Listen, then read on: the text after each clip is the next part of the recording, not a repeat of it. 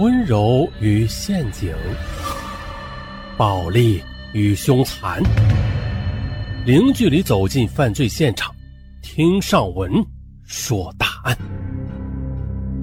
本节目由喜马拉雅独家播出。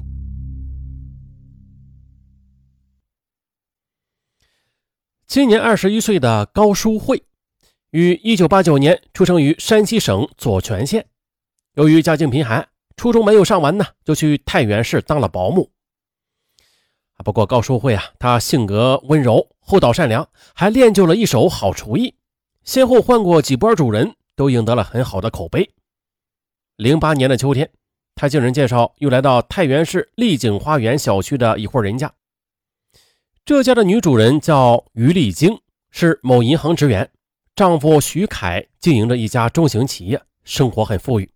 家里有一个四岁的男孩牛牛，哎，不过这牛牛他可不是于丽晶的孩子啊，他呢是丈夫徐凯和前妻的儿子。那自从来到徐家的高淑慧是任劳任怨、尽职尽责，深得于丽晶和徐凯的信任。保姆高淑慧的母亲患了心脏病，于丽晶还帮忙联系太原最好的医生啊，全家人出国旅游呢，也带上高淑慧。那是二零零九年五月二十六日下午四点多的，高淑慧照常带着牛牛啊去市区的公园玩耍，在一处山石附近，突然就发现正在散步的一位中年妇女瘫坐在地，呼吸急促。高淑慧立刻走上前去询问，啊，中年妇女她费力的说自己有心脏病，要请高淑珍帮忙拿药。高淑珍连忙按照她的指示啊，从她贴身的衣兜里拿出一个小药瓶又从里边倒出一个小药片啊，急忙的喂到他的嘴里，并且帮他给朋友打了电话。这一两分钟后的一个骑着电动车的中年男子走过来了，迅速的将女人扶上车，便离开了。啊，没事了啊！高淑慧长长的舒了一口气，连忙的呼叫在一旁玩耍的牛牛。哎，孰料的，牛牛不见了。他把四周都找了一遍，可是连个人影都没有。他吓得面无人色，急忙的给徐凯夫妇打了电话。夫妻俩赶来之后啊，也是迅速的报了警。此后的日子里，徐凯夫妇和亲友便开始了一场全国的大搜索。半年时间里，他们几乎是走遍了山西的每一个县城，后来还去过内蒙古、河北、山东等地，并且五次进京，但是一直没有线索。公安机关虽然也是立案侦查了，但始终却没有半点消息。眼看着这找到孩子的希望越来越渺茫了，徐凯痛不欲生啊！这几个月的时间就仿佛是老了十岁。同时呢，在这场悲剧中，还有一个人也经受着地狱般的煎熬，那就是保姆高淑慧。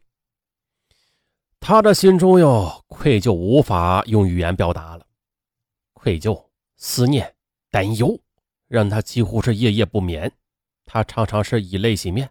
自从孩子丢失之后呢，他生命的唯一工作，那就是疯狂的找孩子。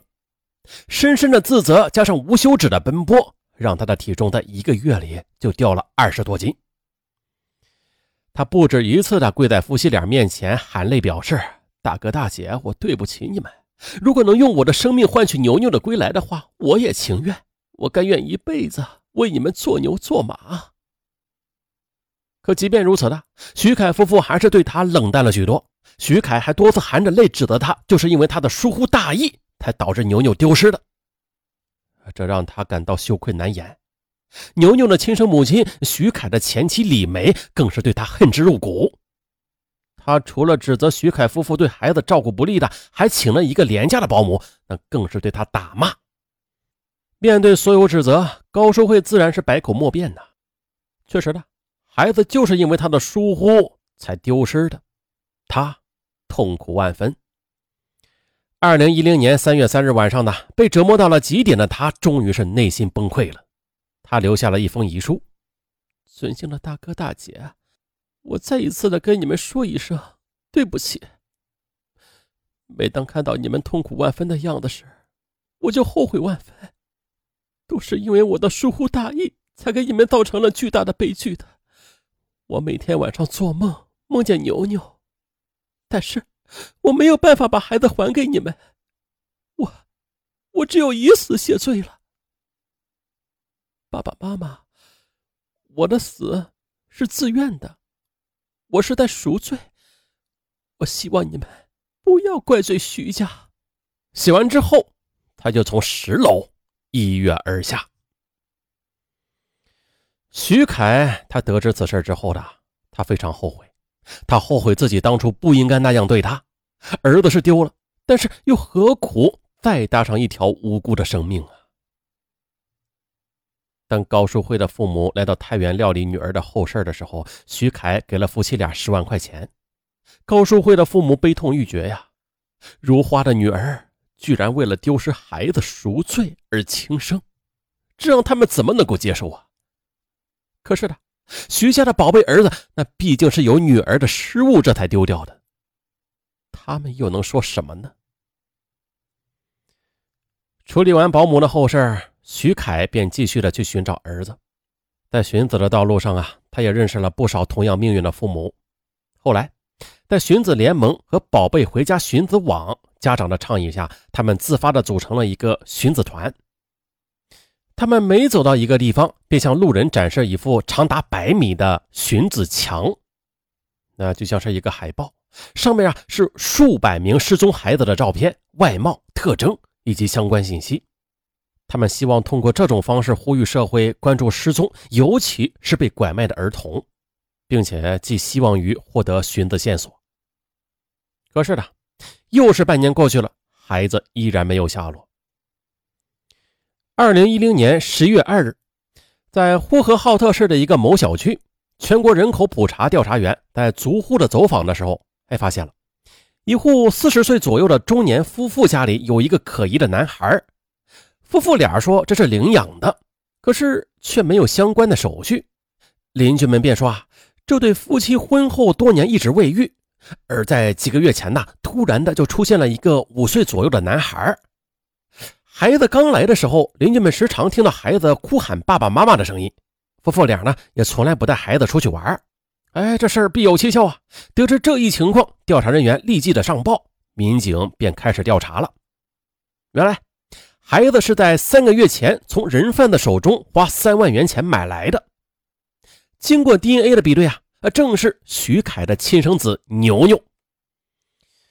三天之后的激动万分的徐凯从呼和浩特接回了儿子，这一家人终于的是团圆了。然而，这事儿。还远远没有结束。二零一零年十月十二日的，他的妻子于丽晶以非法拐卖儿童罪和遗弃罪被公安机关拘留。原来呢，牛牛的丢失是于丽晶精心策划并且周密实施的一场偷子事件。她早就把丈夫前妻的儿子视为眼中钉了。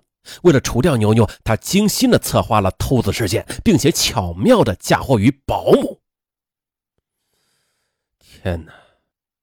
这到底是什么让一个外表贤惠高雅的白领成为一个恶毒阴险的罪犯的呢？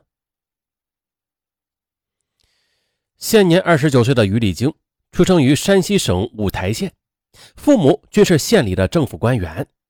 从小在父母溺爱之下长大的她呀，也是天资聪慧，学习成绩在班里也一直是名列前茅。二零零五年，她大学毕业之后呢，又参加了某大银行的招聘。凭借美貌与口才，通过层层面试，最终成为一名人人羡慕的银行白领。参加工作后的于丽晶一心想要嫁给富二代，但是她很快就发现了，富二代虽然有钱，但是往往缺乏成熟男人的老练与儒雅的气质，而成熟高雅、事业有成的优秀男子呢，大多都已经成家立业，这让他遗憾不已。接着，在一次银行与企业家联谊会上，他认识了三十五岁的徐凯。徐凯相貌堂堂，浑身散发着成熟男人的魅力。他大学毕业之后创业，经营着一家近千万元资产的企业。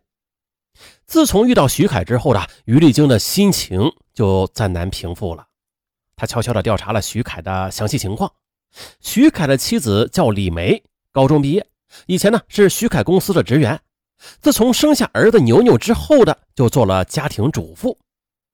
经过一番精心的准备，于丽晶对徐凯便展开了强大的温柔攻势。就这样，几番精心制造出差的偶遇之后的两人就走到了一起。哎呀，不得不说呀，不怕贼偷，就怕贼惦记啊！包括老公啊，这贼是不会偷老公的啊，但是就怕小三惦记呀。好，时间原因，今天就说到这儿，咱们明天继续，拜拜。